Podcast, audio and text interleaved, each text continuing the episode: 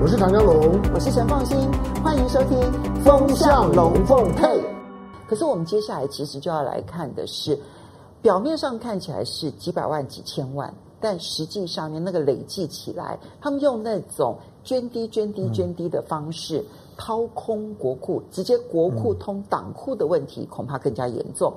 嗯、这一次的收购案当中呢，直接收押了三位立法委员。嗯、好，当然国民党有两位，两位。好，然后民进党就是苏正清，苏正清。就你会发现说，他们的律师团还个个都有来头呢。我们来看一下这则新闻。嗯我们一看收到这讯息的，然后我们就是会依法在法定期间之内提起抗告，这样子。得知自己的委托人立委廖国栋遭到法官谕令羁押禁见，委任律师大海一定会提出抗告。历经五十三个小时马拉松式羁押庭，搜狗案八名被告七人羁押，做出决定的就是他。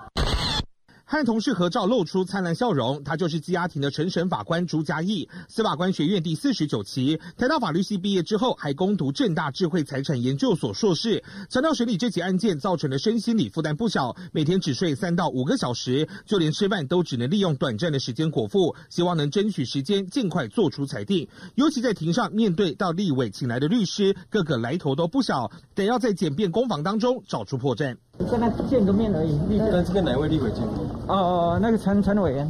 陈昌明的委任律师堪称涉案立委间最大咖。今年六十八岁的陈守煌，过去曾经是高检署检察长、法务部政务次长。二零一六年婉拒大法官提名后退休转任律师，法界地位崇高。这起搜狗案经过减掉八年长期跟监搜证，原本预计要在去年收网，但因为遇到私烟案被迫延后。没想到延长的这一年间，还意外查出案外案。在鉴定的过程当中，发现郭克明还有行贿另外一名立委，就是立委赵振宇。当时呢，由郭克明的助理和赵振宇的办公室主任林佳琪相约，并且把装满汇款的纸袋直接丢进林佳琪的车窗里头。原本以为神不知鬼不觉，但其全部都被剪掉人员掌握。调查局人员埋伏期间，意外拍下庄克明的助理就在大马路边将装有汇款的纸袋透过车窗投入车内。之后，也在立委赵振宇家中查获纸袋以及里头的九百二十万元现金，成为收贿铁证。该法官只收押办公室主任林佳琪，赵振宇则是一百万元交保。检察官也将提起抗告，确保不会遭到串供灭证，导致案件卡关。好，现在你看到检调单位说，他们为什么这么晚才办这个案子？嗯，说因为被私烟案给挡住了。嗯，就耽误了啦，耽误到被。这个逻辑在哪里？嗯、私烟案归私烟案，然后这个弊案归这个弊案，为什么私烟案会阻挡了这个弊案的调查跟这个这个开始启动呢？我们我们也我们也不了解这逻辑，就是说，就是他们在被骂的受不了了，所以随便找一个理由吗？对，因为这个案子扯了这么久，嗯。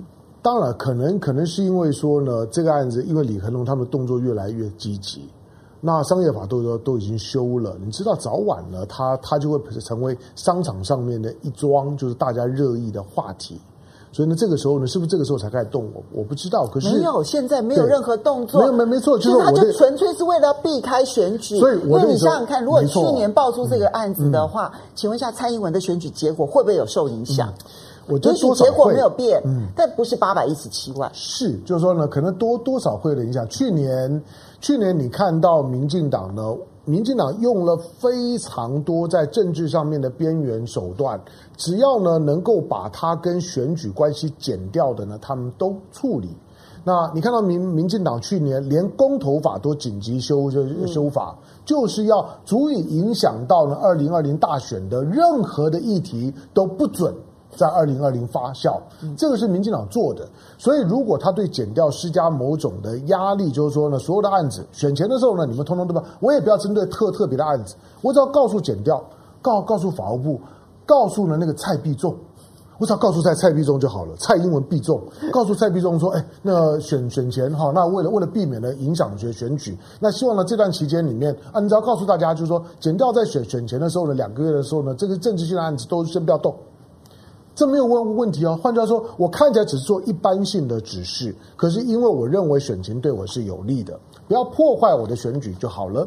选完了之后，这个案子呢，虽然这个时候呢曝光了，但是当然对民进党来讲，虽然国民党压了两个，可他重点都在民进党身上，因为不是只有这桩案子。嗯。尤其是苏正清引起了引起了讨论，因为跟民进党跟蔡英文挂得太紧。对，那你现在又又是党主席苏正清呢，又是呢标准的英系中常委。是，在这种的背景下面，蔡英文脱不掉了，所以蔡英文呢现在呢确实有点困住。不过，因为他现在的本钱厚了，可以慢慢的去处理。所以，因为本钱厚，所以我们现在要看这些弊案，必须要看谁的这个这个爆料呢？你就必须要等他们自己内爆。嗯、是，就是我看不过你，哎、嗯，你吃的更多，嗯、我只有吃这么一点，彼此之间大战。嗯，所以你看到。PTT 上面，我们来看一下这一个、嗯、有一个表格啊，这是 PTT 上面呢，嗯、就用时间序列，对，用时间序列、嗯、就告诉你说，说新潮流跟鹰派彼此之间呢是如何的相互爆料，嗯、然后呢把对方吃的东西给爆出来了之后，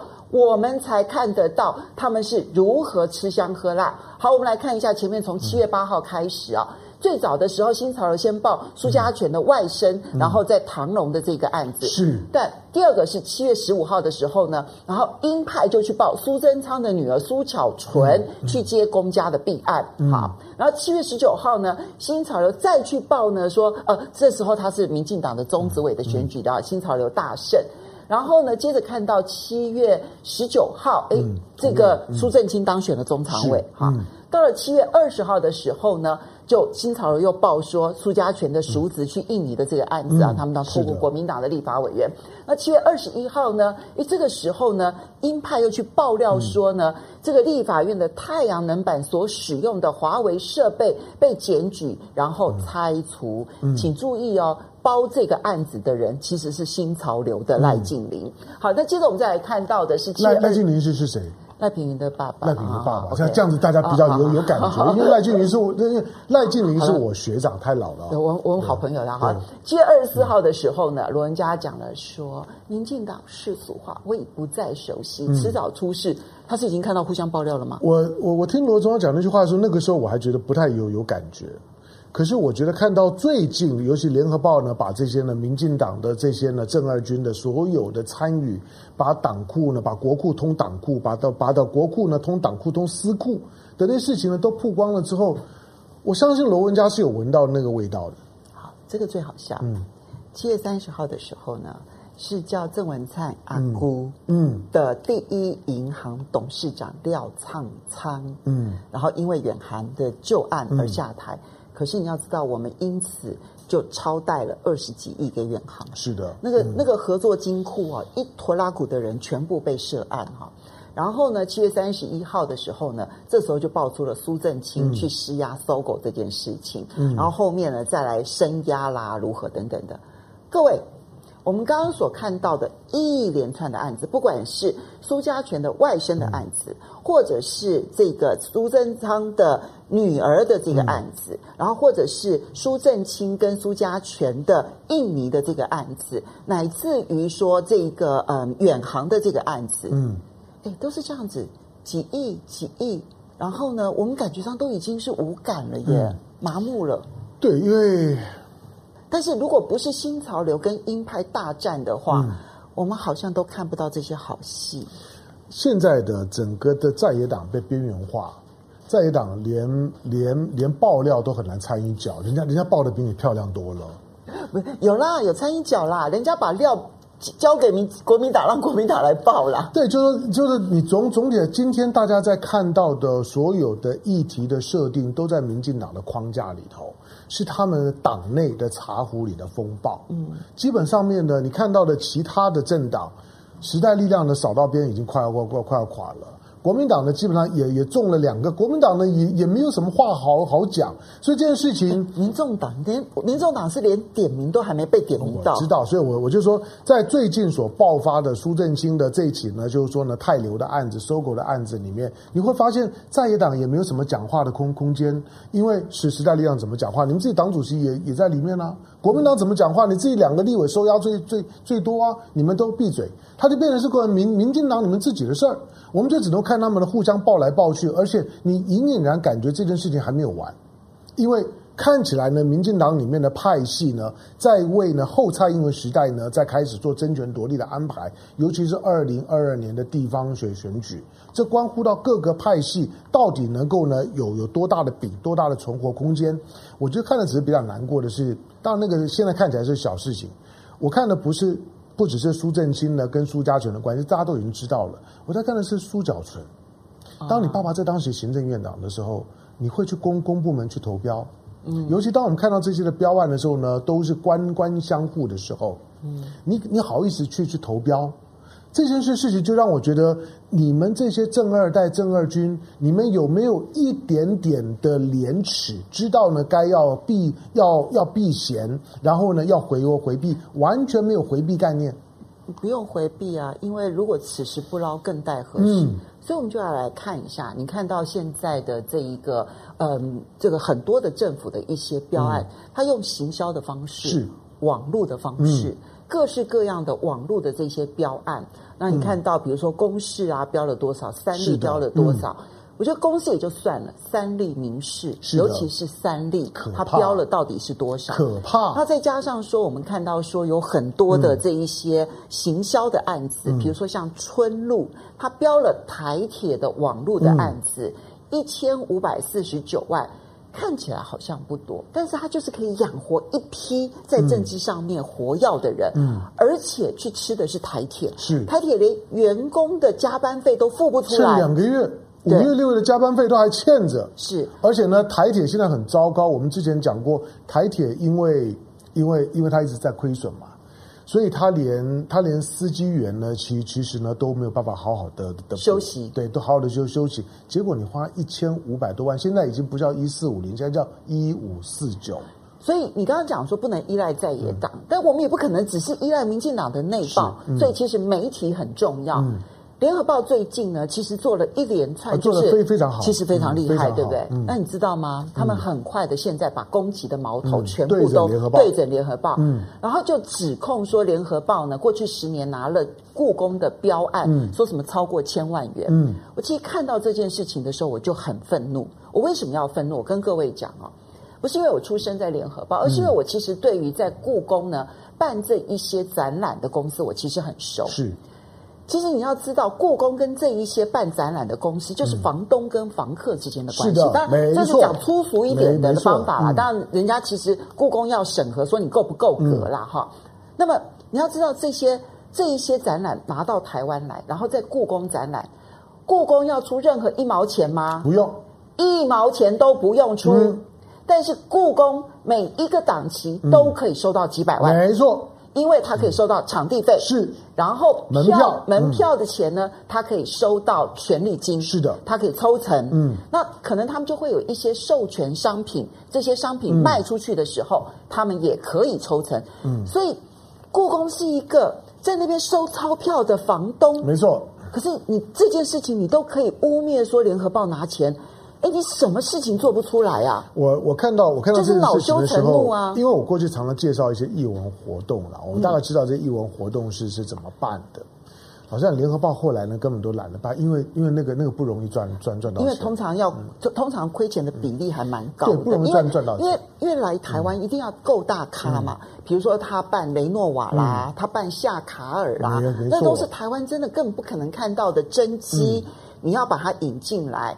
对方的博物馆你要付大笔的钱，嗯、这边故宫也要付大笔的钱。嗯、如果说门票收入不够的话，其实就是亏钱呐、啊。对你，你如果到故宫博物院啊，除了故宫博物院的正馆之外，故宫博物院你面对故宫博物院的左左边，它有一个特，就是专门办特展的地方，是过去它的就是说呢文资的这个就是说呢这个储藏室。好，这个地方是办特展的地方。那因为它是属于故宫的系统。你如果能够租到这个场地，你去跟国外的艺文团体，我要借画，我要借雕塑，大家看故宫哦，OK，真的，我跟你说，故宫就是凭它这个名头。你要是没有没有故宫啊，很多精品不会来，是因为我不认识你。是，可是故宫呢，全世界在博物馆圈子、美术圈子，大家都知道，世界五大博物馆之一啊。对，所以呢，为为什么呢？都那个地方呢，经常都是办了这种重量级的特展。因为要故宫啊，嗯，那故宫干什么？故宫难道要画？没有，名义上面你看到所有的展，我不是我不是联合报系的，我也没有帮他们讲话，我只是每次在介绍展，我会知道他们展是怎么办的。那这些的展，基本上面呢，就是由由策展单位联合报其实是实际上面去邀的，嗯、然后呢，他们去去去找找这些展品，而且要挑展品，是，然后要去付保险费，保险费，要去谈合作的这个条件。然后所有的这一些成本都是由他们来付的。故宫在这个过程当中，除了出场地跟收钱之外，没有做任何事，没有任何。我告诉你，没有做任何事情，对，包括里面在展展出过程当中的人事、内部场馆的整理，这全部都是策展单位要负责。故宫呢，办了一个挂着一个协办单位。他就是协办，就收钱，协办最舒服。结果你竟然说他收了故宫的的钱？对，我觉得网络上现在就是一个恼羞成怒，因为联合报调查采访，嗯嗯、把你的那一个窟窿给整个挖出来了之后，嗯、接着他就开始恼羞成怒。嗯、对啦，就是乌贼战的战术啦，就是丢丢出一个呢一般人搞不清楚的情况。那那你联合报也也是，你怎么好意思讲？你要知道联合报就算是。你看到联合报十年一千多多万，没没有，但问题就不是啊。我知道嘛，我我跟你讲，这个话连说都不能说。我觉得很可恶。我在看到是说，你你你看那个那个金额，那个那个金额总共加起来才多少钱？而且不是金额的问题，而是联合报没有从故宫从公部门在策展当中收到任何钱，相反的有一些展还亏钱。他要去废掉每一个可以去批评民进党的所有人，嗯、他要把他给废掉。他现在想方设法去废掉所有能够监督政府的人。嗯、我觉得这一点其实就是最可恶的地方。政党也是，嗯、媒体也是。我讲每一个人都是。所以你说你我压力大不大？嗯、我觉得当然是完全不能讲说他完全没有压力。嗯可是我们要挺住啊！嗯，然后我这边其实也要告诉大家，你现在看到那么多的网络行销公司，嗯、然后借着民进党的这些正二军，嗯、然后吃香喝辣，你知不知道？你的每一次暗战跟分享，都是帮助这一些人嗯升官发财。没有错，就是你我们现在慢慢看懂的，这过去民进党的就是说呢，一军跟二军的关系，一军去当官，二二军呢去搞钱。你看到呢？几乎呢，随着网络时代的到来，他们成立的公关、顾问、行销公司都是在在在网络上面操操作。他们所有的标案几乎都是网络操作的标案。这些的标案动不动呢，都是少则几百万，多多则几几千万。我们我们之前当我看到高雄的引力，哦，现在引力全面中央化。我看到高雄的引力，他可以连拿二十八个标案的时候，没有人敢敢去跟他跟他争哦。就是呢，陈局到现在为止没有去解释这件事情。引力号称打个工，嘿也可以干。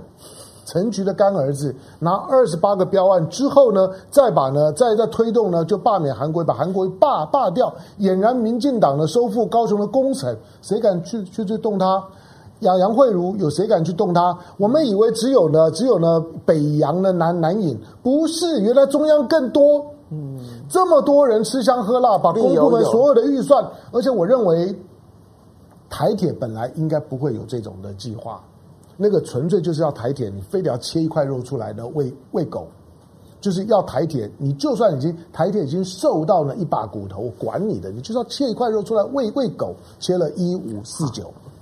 来，我们先，我们很快的回应几位网友。其实时间到了，这样一一谢谢你的董内，说台湾政治烂到这么腐败，经济还一蹶不振。龙哥，你有还你还要支持花筒吗？嗯，有没有想过大陆人会愿意吗？我觉得这个是一个长时间的问题，我们今天先先不讨论了。阿缇娜，谢谢你的抖内。然后蔡俊兴说，只有民进党才能够击败民进党，嗯、国民党二十年内很难翻身了。然后佛剑展业说，让国民党死了，然后呢，民进党就会自我砍杀，刀刀见骨。嗯，然后呢，也要特别的再一次的告诉大家说，现在呢，可以在 SoundOn 啊、Spotify 啦，嗯、还有这个 Apple 以及 Google 的 Podcast、嗯、免费的收听《风向龙凤配》，嗯、一家点击我们下方的资讯栏连接，就可以点击订阅，随选随听。是今天的《风向龙凤配》呢，嗯、把包括了在国际上面的中美台之间的关系，嗯、然后也包括了时代力量跟民进党的弊案，来跟大家做分享。嗯，非常谢谢大家的收听跟收看，嗯、